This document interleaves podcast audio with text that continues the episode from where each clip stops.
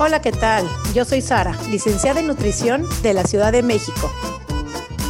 Hola a todos, yo soy Noé, coach de comer intuitivo de Argentina. Y juntas hacemos coma y punto. Porque comer debería ser así de fácil. Coma, y, punto. Bienvenidas a un episodio más de coma y punto, me tengo que crear toda una listita para decir qué introducción, qué apertura hago cuando se cierra ahí el spot de la musiquita de coma y punto tan pintoresca como es, para presentarte un episodio más. Estamos en plena transformación. Creo que estas piedritas en el camino de Come Punto, de que dejamos de postear todos los domingos y empezamos a postear solamente dos veces por semana, nos dio como un aire para las áreas, así como se dice en Argentina. Paramos la pelota, como cuando en fútbol estás así muy exaltado, para la pelota y mira. Y estamos mirando con las áreas, estamos teniendo muchas ideas. Y yo creo de que de este este proceso que era más como incómodo va a salir algo muy lindo de coma y punto. Y hoy no es la, la excepción, hoy tenemos un pedazo de invitada y un pedazo de tema. ¿Cómo estás, Ari?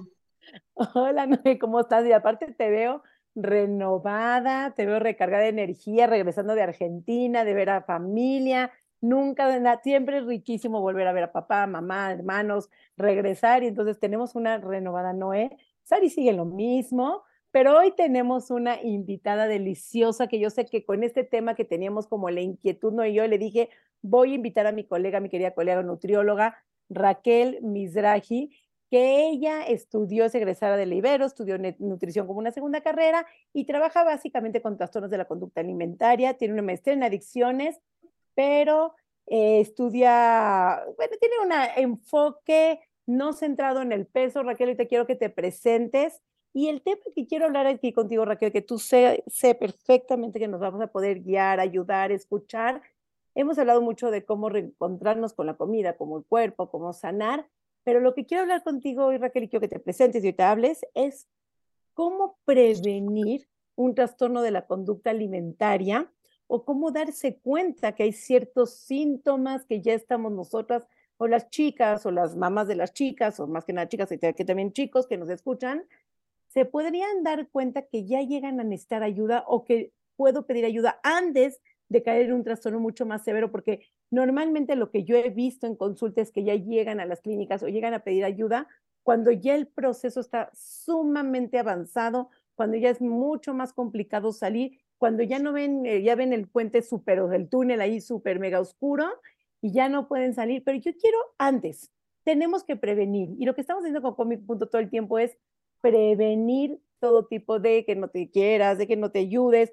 Esto hacemos con muy bueno, cuestionamos, rompemos paradigma, este, desaprendemos. Así es que Raquel, qué gusto tenerte con nosotros. Sé, sé que nos sigues, que nos recomiendas, que nos comentas, que estás cerca, que platicamos. Así es que Raquel, es un gusto tenerte aquí en la familia de Comi Punto.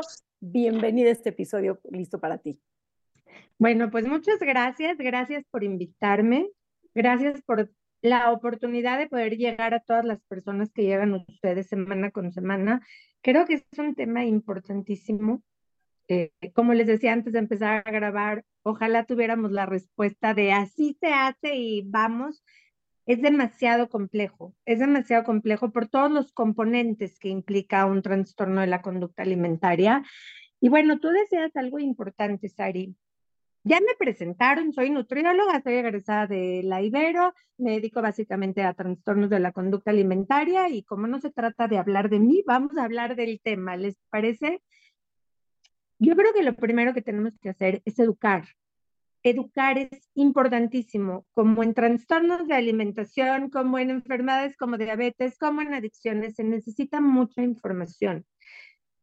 Y es información bien compleja porque como mis pacientes me dicen, Raque, todo lo que nosotros hablamos aquí contigo va en sentido de lo contrario de lo que nos dicen allá afuera, ¿no? Este, yo vengo de nutriólogas y nutriólogas y nutriólogas que me han dicho lo contrario a lo que tú me dices, ¿no? Entonces, educar profesionales de la salud es importantísimo. No te tienes que dedicar a trastornos de la conducta alimentaria pero tampoco tienes que recetarles, ¿no? Porque eso es muy importante, porque la mayoría de mis niñas, y hablo de niñas porque es lo que más veo yo, me llegan con toda una serie de restricciones alimentarias, de mitos en su cabecita, de ideas que vienen recetados por, no una, por varias nutriólogas y médicos. ¿no? Entonces creo que entrar a la comunidad médica y a la comunidad de nutriólogos con toda la resistencia que hay es muy importante. Muy importante que sepan diagnosticar un trastorno de la conducta alimentaria y que entiendan que la restricción es el primer factor de riesgo. Ese es el primero. ¿Por qué? Porque pasan un montón de cosas cuando empezamos a, a restringir comida. Por un lado, claro que hay una pérdida de peso. Y aquí lo que entra es el reforzamiento social. ¿Por qué? Porque la gente empieza a bajar de peso y ¿qué es lo que pasa? Todo el mundo lo aplaude, ¿no? Y aquí es donde entra una guerra en la cabeza, porque por un lado hay un montón de cambios en neurotransmisores y hormonas que te están diciendo come, come, come, come, y por otro lado está todo este reforzamiento social que ¿qué te dice? No le hagas caso, no comas porque estás recibiendo eso que tanto has estado buscando. Entonces es muy complicado para las niñas y para las mujeres y para todos en general entender que lo que estamos haciendo, ¿no? No está bien. Es de verdad es por demás complicado todas estas mm, conductas eh, restrictivas, todo lo que va en torno a la alimentación, selección de alimentos y cómo percibo mi cuerpo, que está tan reforzado socialmente, ¿no? Es lo primero que no nos deja hacer un diagnóstico temprano. Y el tiempo, la temporalidad es muy importante, porque a mayor cronicidad, peor pronóstico. Muchísimo más larga la recuperación. ¿Por qué?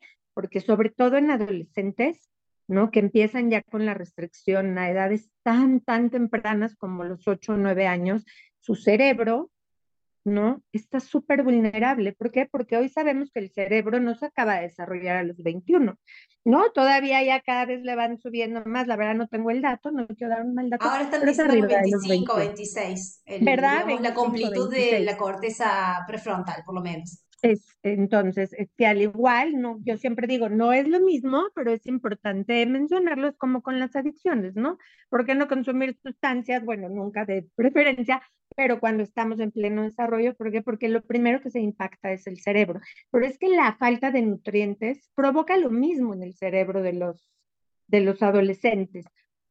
¿Y qué pasa? Empiezan con restricción antes de los 10 años y empiezan con ejercicio extremo con la intención de modificar el cuerpo antes de los 10 años. Las niñas ya te voy a interrumpir. A divertirse, claro. En, tus años de, de, práctica, ¿viste, has visto como este, esta edad mínima donde empezaban, digamos, con ya las prácticas que eran partes de una conducta desordenada disminuir? Es decir, que antes era un promedio de más o menos a los 12, 13, 14 años y ahora es como que empiezan mucho más temprano. ¿Lo has visto esto en la práctica o no? A mí me llegan, me han llegado niñas hasta de 8 años. Ah. Eh, que yo no atiendo porque yo no veo niños. Y ese es otro mm. problema, que en México por lo menos sabemos pocas personas que veamos bien, que trabajemos bien trastornos de alimentación. Cuando llegan estas chiquitas, ¿no? O niños, también tengo que decirlo, ¿eh? Porque en los últimos meses se ha recibido niños, niños. ¿no? De 11, 12 años, ya con una presión terrible para, para modificar su cuerpo, ya con conductas muy desordenadas.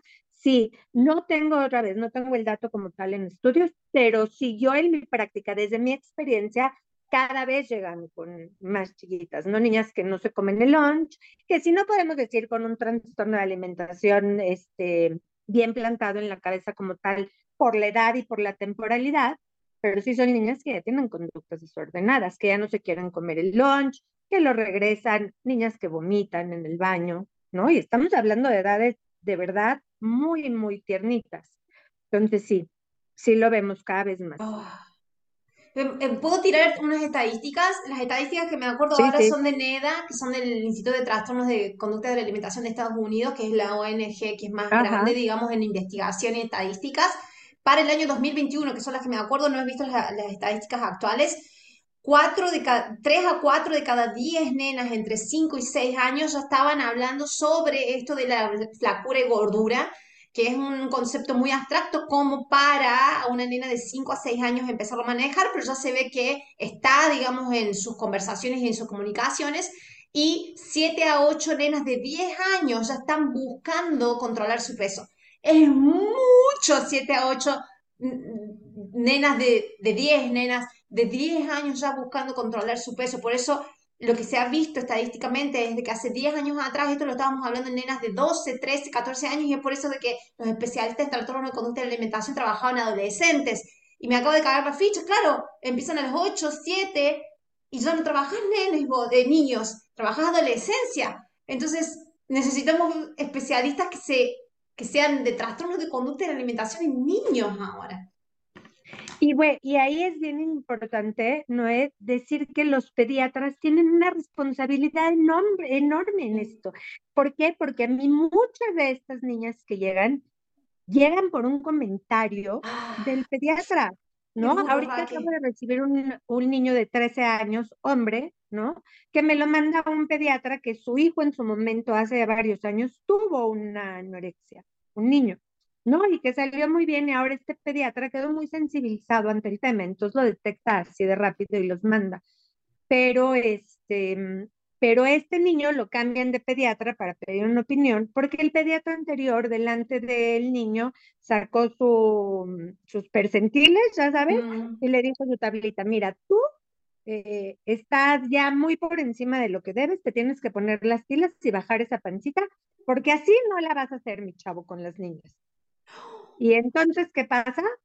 Un niño que está comiendo escondidas, que no puede porque al mismo tiempo le están poniendo hormona de crecimiento, entonces trae una sobreexigencia en el cuerpo para alcanzar la talla para la edad y que no lo están dejando comer lo que necesita. Entonces, este chiquito empezó con conductas este, restrictivas frente a los padres, pero con comer con mucha ansiedad, con vergüenza, con culpa, a escondidas.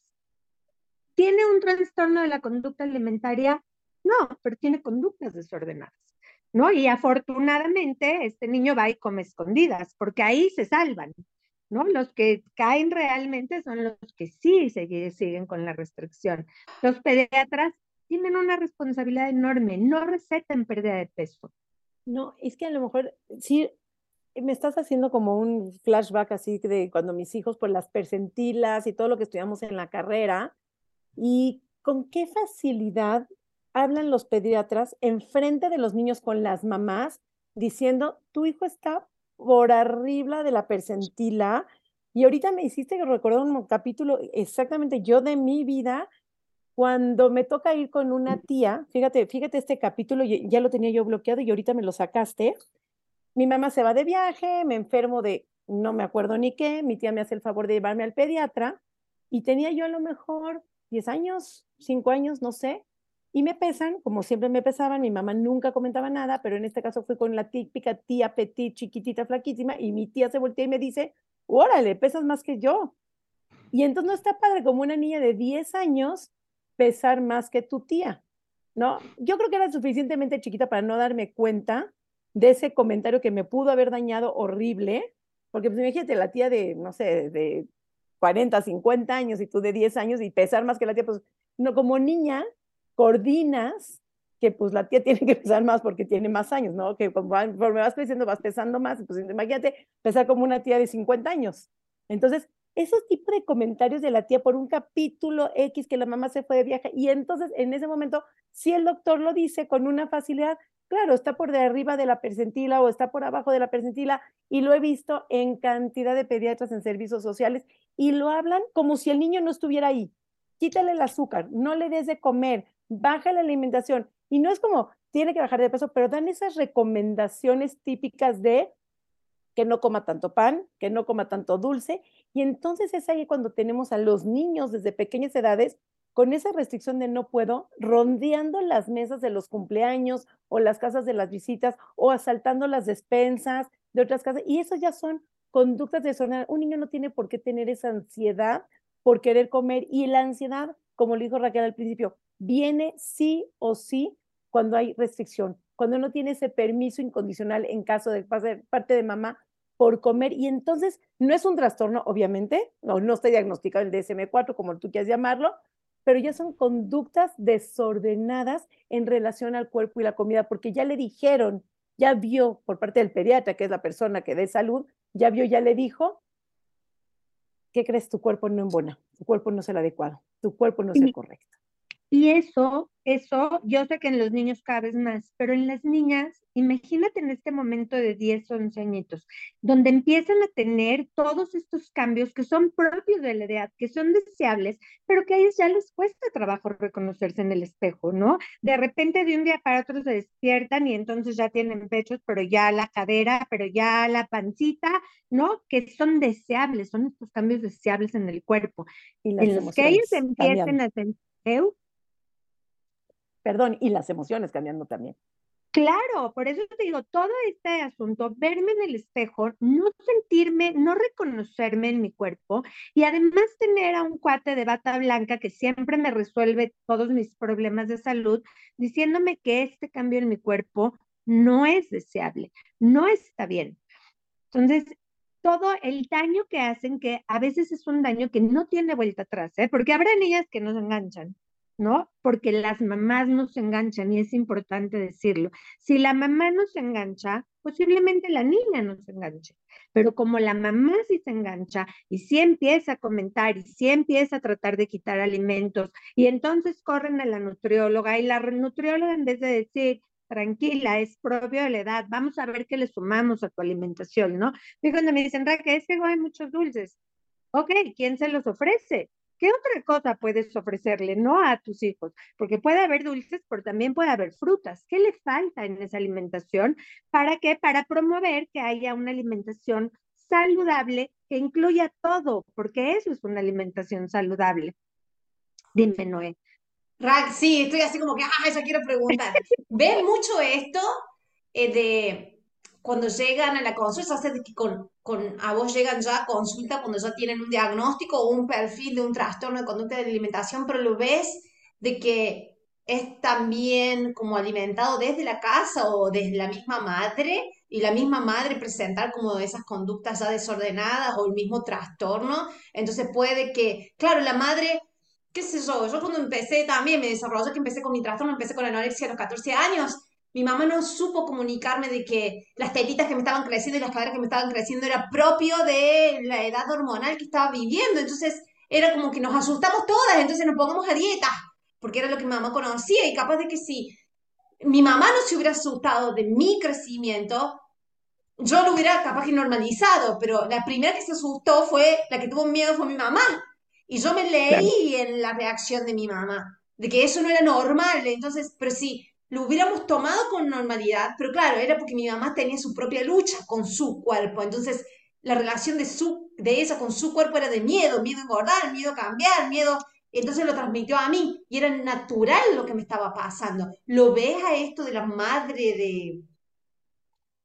Mira, sí, definitivamente hay muchas mamás que tienen conductas muy desordenadas y que tienen su propia lucha con su cuerpo, ¿no? Y que la vienen arrastrando y han normalizado que como mujer vamos a vivir peleadas con nuestro cuerpo, ¿no? Porque sí está normalizado, pero también hay muchas mamás que no tienen este conflicto, pero que, que desde un lugar igual que las otras, ¿eh? de profundo amor, quieren que su hija no tenga problemas de aceptación, de, ¿no? Porque sí vivimos en una sociedad muy jodida, ¿no? Porque eso es real y eso no lo podemos negar. Entonces, desde el amor, este miedo a que las niñas se engorden como si fuera lo peor que pudiera pasarle a una niña, no se dan cuenta que no nada más lo que les dicen es crecer está mal, los cambios en tu cuerpo están mal, ¿no? Entonces vienen desde esta preocupación con las mamás, que las mamás tratando de cambiar no se dan cuenta que la restricción alimentaria impacta en lo físico, pero en lo emocional, en lo social, en lo psicológico, y lo que va creando son niñas que no pueden funcionar de manera adecuada en todas las etapas, en todas las facetas que tienen como seres humanos. No, y es aquí donde viene en este juego tan complejo de biología, de genética, ¿no? Y de medio ambiente que se empiezan, que los trastornos de la alimentación vienen y se pueden anclar en la estructura de las cabecitas de estas niñas, ¿no? Porque sí tenemos que hablar, todas, yo siempre les digo, todas estamos inmersas en una sociedad muy complicada en cuanto a los estándares y los ideales que hay que alcanzar, ¿no? No hay información en cuanto a la importancia de la nutrición. A mí las niñas me llegan y la comida engorda o no engorda. O sea, la función que tiene la alimentación como la base de, vida, ¿no? Esta información no la tienen ni las mamás. Parece que se les olvida que solo que cada celulita del cuerpo alguna vez fue comida. ¿No? Y entonces llegan, llenas de restricciones, llena, llegan compartiendo el reto del ayuno intermitente con niñas de 11 años, ¿no? Yo hace poco tuve una chiquita que me la trajeron así, ¿eh? desde un lugar súper arrogante y de mucha ignorancia, ¿no? Diciéndome, mira, ya fui a todo, ¿eh? ya fui al neurólogo, al psiquiatra, esto, el pediatra me manda contigo a ver si tú le atiendes. Ok, pues no es cuestión de atinarle, ¿no? Porque no vamos a jugar este lotería, pero ¿en qué te puedo ayudar? No, pues mira, no duerme, le duele muchísimo el estómago todo el tiempo, se pasa todas las noches súper ansiosa con unas crisis terribles, ya no quiere ir a la escuela. Mm, y yo lo primero que pregunto, a ver, ¿qué cenas? Ah, no, no cena porque estamos haciendo un reto de ayuno intermitente en una niña de 11 años, no me jodas. Entonces, lo que tiene tu hija es hambre por eso no duerme, por eso le duele el estómago y, este, y se la pasa caminando en las noches. Claro, es una respuesta neurobiológica deseable. Tu hija lo que está queriendo es ir a buscar comida y la niña ahí se sienta llorando, ¿no? Diciendo, es que yo no le quiero decir a mamá porque estamos haciendo un reto juntas. No, pero es que no es nuestro punto de encuentro con tu hija, mi reina. ¿Cómo se te ocurre quitarle el alimento por 16 o 18 horas a tu hija? Que está en un brote de crecimiento y que tiene una necesidad terrible de comida y de energía, ¿no? Entonces, por eso les digo que es muchísima, muchísima educación lo que hace falta, ¿no? Educación a todos los niveles, escuelas, pónganse las pilas, detecten niñas, porque a mí me llegan niñas de generaciones enteras que no comen todo el día en escuela y que se van sin desayunar, ¿no? Y también en estas mismas escuelas déjenme contarles esto porque es importante que lo escuchen, que la UNAM y la Secretaría de Educación está obligando a meter en la currícula este tipo de ejercicios en la clase de química, en la clase de biología, contabilizar lo que comen, escuchen, ¿eh? Anotar todo lo que comen durante el día, después ir a las etiquetas, ver de qué es cada caloría de grasa, de carbohidratos, de todo, ¿ok? Porque es el trabajo de química. Entonces hablo yo con la directora, me dices que Raquel, ¿qué hacemos entonces con la clase de química? Pues enseñan química. Ahí donde están aprendiendo las niñas química. ¿Quieres hablar de, de, hidratos de carbono? Enséñales las estructuras químicas si quieres, de proteínas, de grasas, y si acaso la importancia de que nos saquen estos alimentos, ¿no? Pero imagínense en estas generaciones de niñas que ya de por sí cuentan y tienen un montón de mala información en la cabeza, hacer estos trabajos en química y en biología.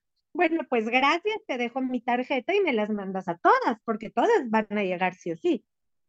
Entonces, es importantísimo educar. Ahí no estás enseñando química. Ahí les estás diciendo cómo empezar a obsesionarse en cabecitas, otra vez, cabecitas que sí vienen con esta estructura, porque habrá niñas que no. No todas acabamos con un trastorno de la conducta alimentaria, aunque a todas nos roza pero algunas sí las atraviesa. ¿Por qué? Porque tienen estos rasgos de personalidad obsesiva, perfeccionista, que no son malos si los adecuamos a ser un director, un alto director, ¿no? En una empresa. Pero si tiene que ver con el cuerpo y la delgadez, pues les están dando las herramientas perfectas para enfermarse. Uf, es que quiero organizar todo lo que dijiste, toda la información que dijiste, me la, me la pasé con la piel de gallina ahora sí. Sí, yo también. frustrada, eh, cómo proceso todo, cómo mastico toda esta información que acabas de soltar. Pero bueno, sí, para las escuelas que quieran usar la clase de químicas en cuanto a carbohidratos, grasas, proteínas, enseñen qué es lo que hace en el cuerpo, lo bien que le hace, cómo se nutre, de qué sirven la vitamina A, la vitamina D, el carbohidrato, cómo de energía, cómo es el ciclo de Krebs, qué pasa si quitamos los carbohidratos, cómo se hace una gluconeogénesis, que cómo el, el cuerpo sobre trabaja en marcha utilizando energía a través de las proteínas, que no es un proceso natural, y etcétera. Escuelas, escuchen esto, hay información, se puede informar. Información, como dice Raquel, información es poder. Informémonos, no nos vayamos por lo que dice a veces la currículum, es que estamos dañando gente. Creo que sí, como lo dices también, rosa muchísimo a todas las personas y hay personas que dependiendo de las experiencias, los núcleos, las familias, las mamás, las, las tías, este, lo que venga, que pueden caer en un trastorno y no darnos cuenta. Y una parte donde yo quería regresar y detenerme tantito, que yo sí lo he visto y se vuelve un tanto complicado, son como dos intersecciones por ahí. Por un lado, eh, el ver que la niña no come su lunch, se puede ver como, wow, ven nada más la fuerza de voluntad. Es que me dicen mis pacientes, tengo a mis amigas que nada más comen super healthy, lechugas, zanahorias, y en las prepas, sobre todo en la secundaria, se ve increíble esa niña que viene de casa con el lunch super healthy, entonces porque parece que eres la mamá que sí se dedica al lunch y que no le pone puras papas, porque en eso también Y di que lo estás entrecomillando, porque eso no es lo saludable. No, no, no, totalmente, se ve como lo healthy, exactamente, se ve como lo healthy, se aparenta, es lo que nos hemos, es, es que la cultura dice una cosa, como dices tú, la cultura dice una cosa y nosotros vemos aquí otra cosa, entonces la mamá, la lonchera de esa lonchera saludable, claro, entre comillas, con la lechuga, nada más las zanahorias, esas niñas que tienen una super fuerza voluntad, se ve increíble. Y la otra intersección que es lo donde yo quería llegar es estas amiguitas que notan que la niña no come nada, que no se come su lunch y se sienten impotentes porque no saben, si hablan con la mamá le dicen para nada, mi hija tiene una fuerza de voluntad increíble, la directora no sabe qué hacer, y sí me ha tocado muchas veces mucha angustia de las niñas que están viendo un desorden en sus amiguitas y no saben cómo actuar. Por más que a veces queremos ayudar, ¿qué podemos recomendarles estas? ¿Cuáles son los canales, mamás? Ábranse a escuchar a las amigas. No, es que a veces uno habla y como mete la pata o la recepción de la mamá es nefasta y entonces como que te quemas.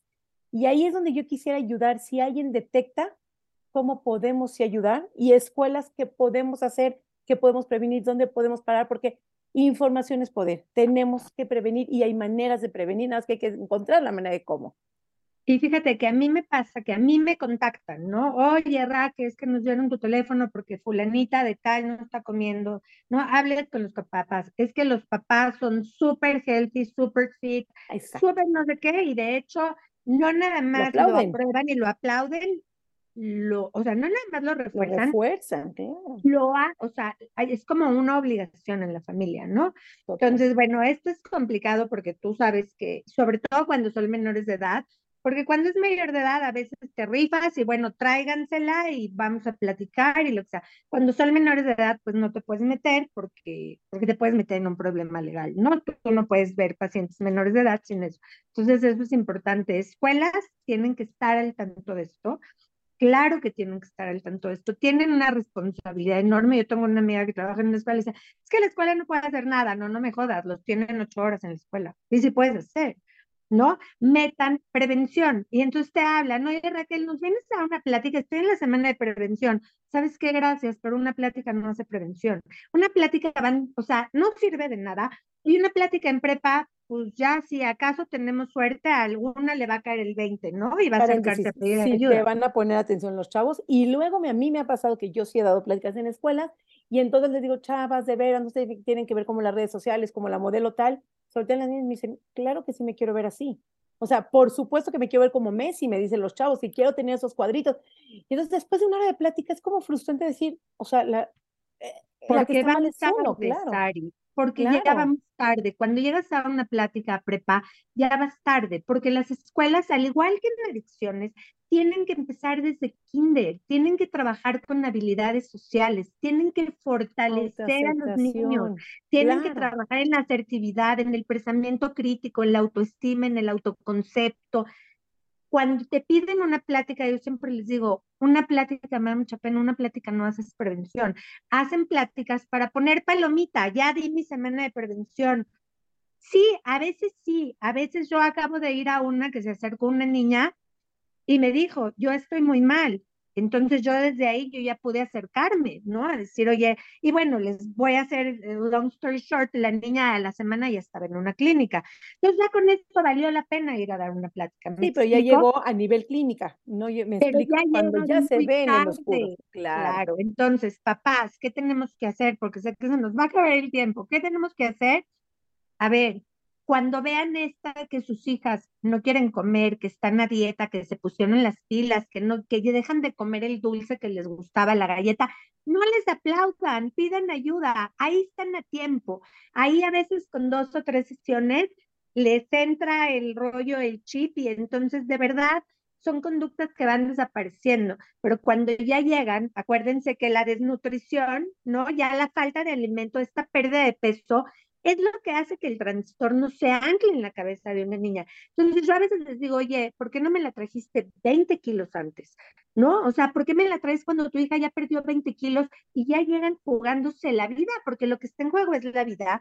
Dificilísimo verlas en ambulatorio. De verdad, ya es, ya te rifas, ¿no? O sea, híjole, me la quedo, no me la quedo. Yo normalmente le hablo a la doctora Eva Trujillo de comenzar de nuevo y le digo, Eva, tengo este caso acá de verdad, o sea, yo me apoyo mucho desde lo más humilde de, no todas tienen la posibilidad económica de internarlas, ¿no? Entonces, se juega ahí muy, muy complicado. Entonces, papás, cuando vean restricción, cuando vean a las niñas obsesionadas con bajar de peso, no se esperen, no lo aplaudan, no quieren que pase eso. Vengan y pidan ayuda.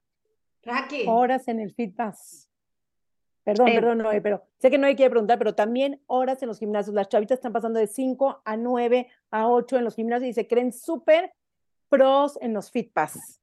Y en gimnasios que tienen frases por todos lados que dice un escalón, una caloría. Este, sin, no pain, no gain. Eh, quieres este, ser feliz, tienes que sufrir. Y ojo, ¿eh? que van con sus mamás combinación terrible. Estos lugares persecutorios, estos lugares que pervierten todo el significado de hacer ejercicio, de adolescentes que el gimnasio tiene que ser un lugar para socializar. Esa es la intención de que tu hija vaya a hacer algo fuera. El gimnasio no es para adolescentes. Mira, lo digo desde acá. No, si quieres que tu hija vaya a socializar, mándale un club, haz un deporte de equipo, que se juegue, que se divierta. el gimnasio es lo más tóxico que hay para el adolescente. O por lo menos no vayas con ella por lo menos déjale su espacio, no compitas ahí con ella. Mamás que vienen compitiendo, que quieren que se ponga su vestido. No, güey, no, tu hija no tiene por qué ponerse su vestido, no, no se presta en la ropa. Me encanta, me encanta, me encanta, me encanta porque te lo dice bien claro y el hueso. Una pregunta, Raquel, para, para, para darle un, una, un detalle más a las mamás. Decís, la hija que dejó de comer, que se está poniendo la pila y quiere bajar de peso y, yo tengo comentarios de, bueno, pero mi hija sí lo necesita porque está excedidita, porque está... Aclárale eso al público, porque esas se creen de que esto ocurre solamente si es conducta de riesgo cuando la niña ya está en normal peso y va muy flaquita. No, estas conductas pueden ser instauradas también en un, en un peso de un cuerpo gordo. Es muy importante lo que dices. Número uno, cuando dicen está pasadita, ¿cuál es tu referente? ¿Cuál es tu referente? Porque yo en mis 54, pues ya puedo tener un referente, ¿no? Pues ya tengo tantos 54 años que no, ¿no? Porque empiezas a medirlo después de los 17, 18, ¿de dónde mi cuerpo biológicamente está cómodo? ¿Qué es biológicamente? No hay restricción, no hay conductas compensatorias, no hay nada de esto, y mi cuerpo está en un rango, porque el peso no es un número fijo, el peso es un rango en donde vas a estar toda tu vida dependiendo de tu momento biológico. En una niña de tres años, ¿cuál es tu referente? Una tabla en la que no entramos, ¿no? Porque yo tengo pacientes que su ascendencia es española de un lado y polaca del otro. ¿En qué tabla la estás metiendo, cuate? O sea, ¿no? Y una niña que todavía no le baja a los 11 o a los 12, pues lo que tiene que hacer es tener sus reservas, sus depósitos de grasas para que sus procesos hormonales se den. No es casualidad que ahora la gran mayoría de las chavas que han crecido en cuerpos extremadamente delgados por la restricción no embarazan de manera natural, ¿eh? Están teniendo que estar en este in vitro, ¿no? En inseminaciones. ¿Eso será casualidad? ¿No? Cuerpos de niñas que no acaban sus procesos de desarrollo. me acaba de caer los 20 con eso, Raquel, lo que acabas de decir. Es que y mira, otra vez, ¿no? Yo lo platiqué con mi ginecólogo el otro día, porque ahora deliciosamente llegas y la enfermera te dice, Raquel, ¿quieres que te pese? yo, bravo, que ya te estás preguntando, me dice, es que ya hay tanto movimiento de esto que ya no has dejado otra. Digo, dime para qué te sirve, dame una buena razón. A ti ahorita, yo vengo a mi papá Nicolau, cuate, ¿a ti qué te importa si subí de peso o no? ¿No? O sea, ¿cuál es el punto de saber si subí de peso? No me dice, tienes razón, no me sirve para nada. Le digo, ¿y qué onda con tanta infertilidad, eh? Y me dice, tendríamos que platicar de eso, porque no es casualidad. ¿Están de acuerdo que no es casualidad? Entonces, niñas en cuerpo demasiado delgados, que sus procesos hormonales no se dan y que no les preocupan, porque creen que luego les va a bajar y ya, y no saben que aunque sí les va a bajar, posiblemente se van a ver afectadas en, en, en procesos importantísimos que se van a dar cuenta a los 27 o a los 28 o a los 29, ¿no? Entonces, o todo el síndrome de ovario poliquístico y la resistencia a la insulina, que no se dan cuenta que la resistencia a la insulina también es propia de la edad en la adolescencia y que no pasa nada, se va a resolver, ¿no? Entonces, bueno, yo creo que hablar de esto nos podríamos tomar 18 Va a tener que volver Raquel a otro episodio de Come Punto, porque nos queda mucho para no, hablar. Es que estamos como muy, sí, como muy apasionados lo que estamos viviendo, porque es tan común, tan normalizado, pero no es normal lo que estamos otra vez viviendo, tantas niñas. Y yo ahorita que tengo sobrinitos chiquitos, sí me doy cuenta cómo ya desde niños chiquitos pueden llegar a decirle, es que ya está gorda, y entonces les pregunto en automático, ¿y es malo o es bueno? O sea, no me dijeron está alta, es bueno o es malo, no me sabrían contestar, pero automáticamente cuando yo pregunto, ¿es gorda, es malo o es bueno? En automático lo asocian con es malo. No sé cómo tan chiquitos niños, de veras, tenía cuatro años mi sobrinito que le pregunté, ¿y eso es malo? Sí, está gordo, yo no quiero, ¿y te molestaría ser gorda? Sí, o sea, sorprendentemente ya el gordo desde edad muy temprana ya está bien con malo. Entonces, ¿cómo podemos resignificar ese, esa connotación? Y otra vez, Ari, y rápido les voy a contar, un maestro de artes marciales, hasta puse mi post ahí, ¿no? De mi sobrina que lleva a sus hijos a no sé qué arte marcial. ¿Por qué no salen los niños súper agobiados de la clase? Tienen, van a cumplir cuatro años, ¿ok? Y salen sumamente agobiados porque el maestro les dijo que los dulces les, les gusta a la boca, pero no al cuerpo. Entonces, que es malo comer dulces y que ya no deben de comer dulces, que no se dejen de engañar porque les gusta la boca, pero no al cuerpo, ¿ok? Entonces mis sobrinitos salen, mi sobrina, este, que además es psicoanalista, pues le dice al profesor, ¿no? De alguna manera no le quita autoridad en lo que él hace, pero sí deja claro que ese no es su terreno, ¿no? Y que no se meta. Pero ¿qué creen? La amiguita de los niños de cuatro años no quiere volver a comer dulces. ¿Por qué? Porque hay una mamá que lo refuerza. Por eso les digo que la mamá es muy importante. Mamás, no refuercen esto. Pongan límites. ¿No? O sea, no permitan que se metan en cosas que, ¿qué sabe un profesor de arte marcial? De nutrición, ¿no? O sea, y, de psicología, de cómo va a afectar esto en, en, en la cabecita de sus niños. Entonces es muy importante creo que los comentarios son como los pensamientos. Habrán mil comentarios y habrán ocho mil pensamientos por minuto si tú quieres. Pero ¿qué tanto nosotros tenemos la capacidad de ese pensamiento o ese comentario hacerlo nuestra verdad absoluta y convertirlo en nuestra realidad de vida? O simplemente abrir la puerta y darle una patada para afuera. Porque hay mil pensamientos que te pueden venir y decir, no sirvo. Ese pensamiento me sirve, lo utilizo, lo instalo con mi verdad absoluta o le abro la puerta y lo saco. Lo mismo el comentario del doctor de te tienes que operar o el maestro de artes marciales de no comas dulce.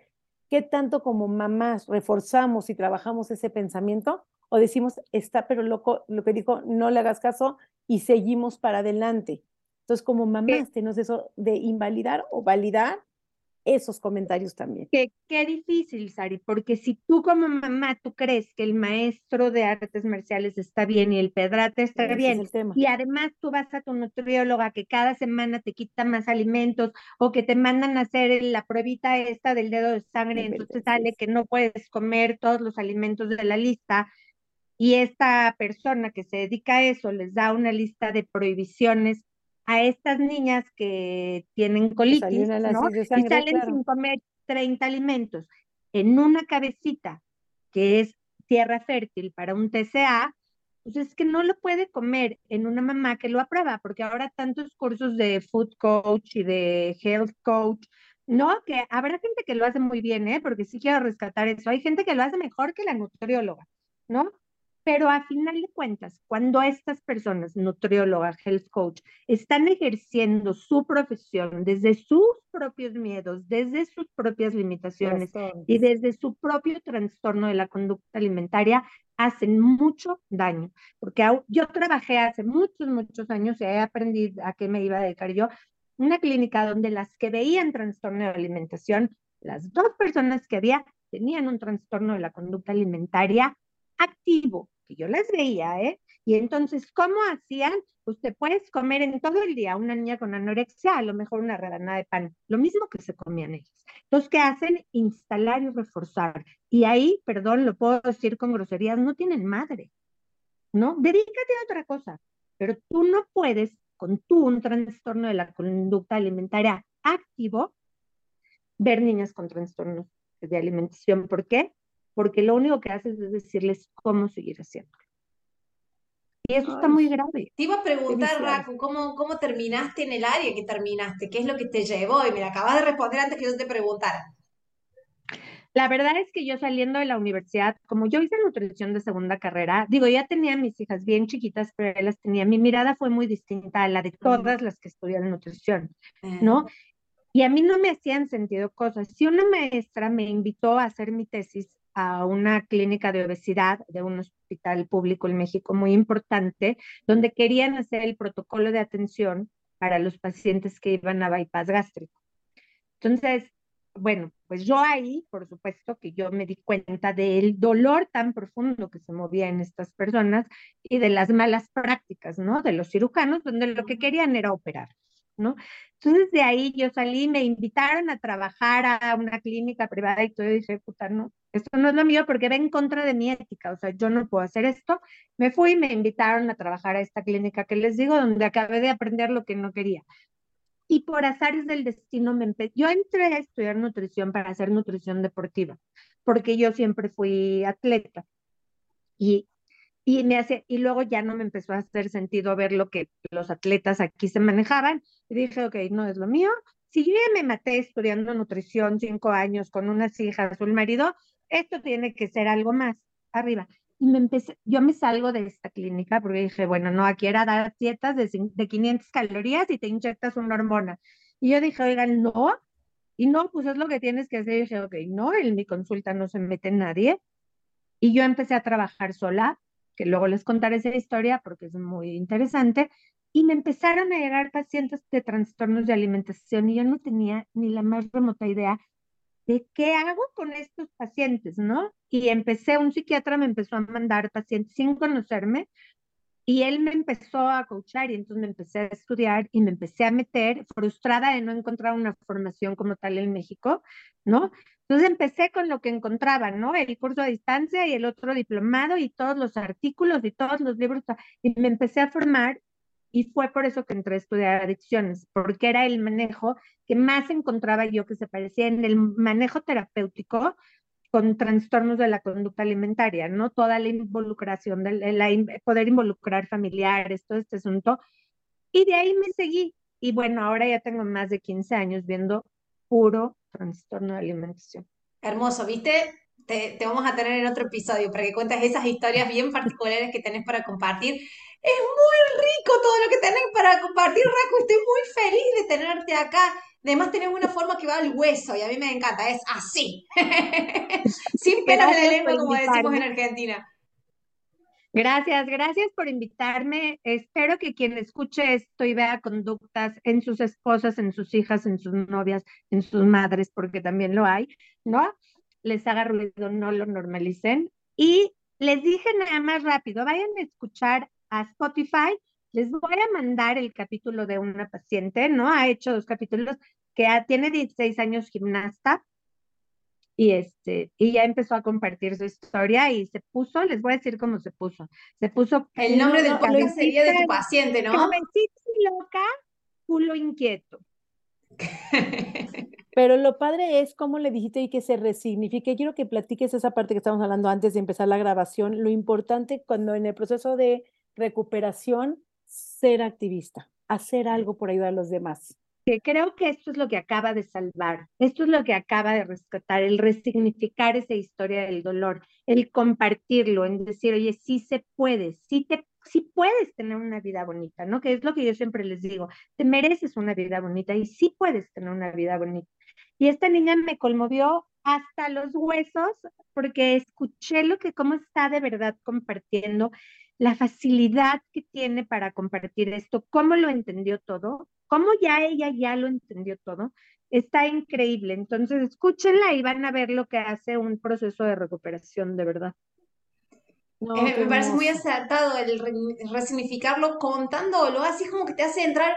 Yo cuando empecé a compartir todo esto, que justo estaba en yo dejar de, de ser fitness, yo dejar las dietas, todo eso, es como que me hizo caer más en realidad, era más palpable para mí el proceso porque lo podía compartir. Y el hecho de adquirir información, leer libros y después compartir lo que yo había leído, lo que había aprendido, es como me dejaba más aprendizaje a mí. Por eso me parece es muy terapéutico esto de resignificarlo, hacer un podcast, compartirlo en algún lado, em, hablarlo. Es, es, como que pasa completamente por vos, te adueñas del proceso de recuperación.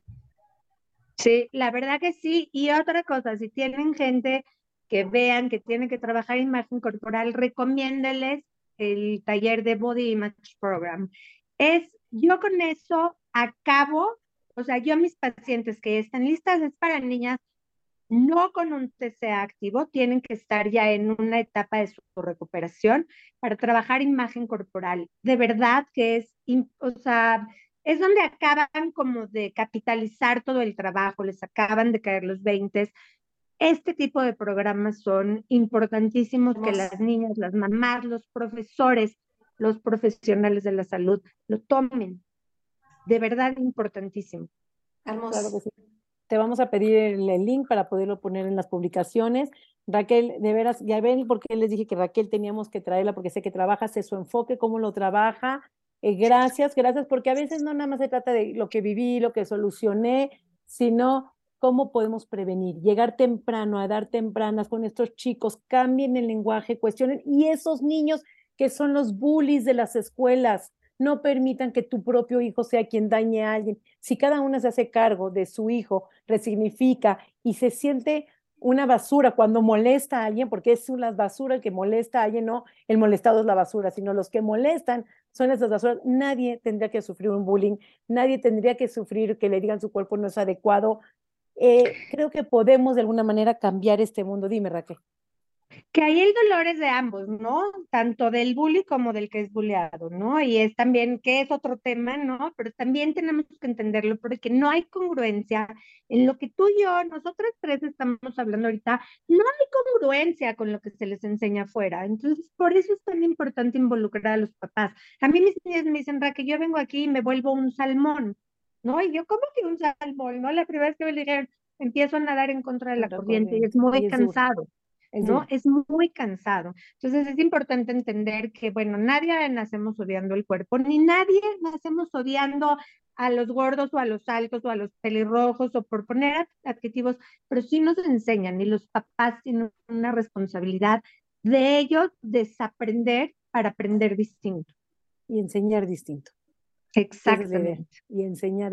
Creo que, pues está aquí nuestro proyecto de sanación de las tres, por eso Come y Punto también probablemente que lo hacemos con todo el gusto y por eso Come y Punto sigue. Raque, de veras, gracias por tu tiempo, tu flexibilidad, tus ganas de estar aquí, de escucharnos, de seguirnos, de recomendarnos, porque yo sé que Come y Punto en tu consulta es un referente, es quien te acompaña en tus caminatas también.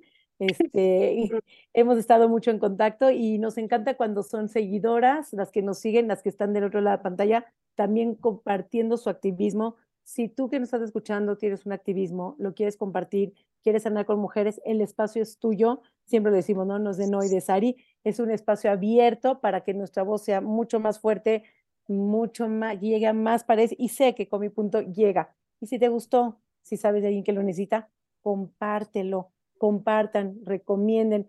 Estamos aquí Raquel, no es Ari, para poder ayudar, compartir. Voy a dar mis redes sociales y Raquel, quiero que también compartas tus redes sociales. Soy Nutrición Sari, tanto en Instagram como en Facebook. Seguramente ya me conoces. Si eres nueva, que llegaste a los públicos de Raquel, nueva de, Noé. Aquí está con mi punto, ciento y pico de episodios para ti, para aprender, los que tengan sentido. escúchalos. Y Raquel, por favor, dinos tus redes sociales para que no me puedas cerrar este episodio. Claro que sí, yo básicamente uso Instagram, eh, Facebook se me olvida mucho, pero este es, es Raquel Misraji, mi nombre, todo junto, guion bajo. Y ahí me van a encontrar, ahí estoy, ahí este, comparto un poco de la experiencia como lo hacemos aquí. Y claro que puestísima para ayudar a cualquiera que, que esté lista para, para sanar.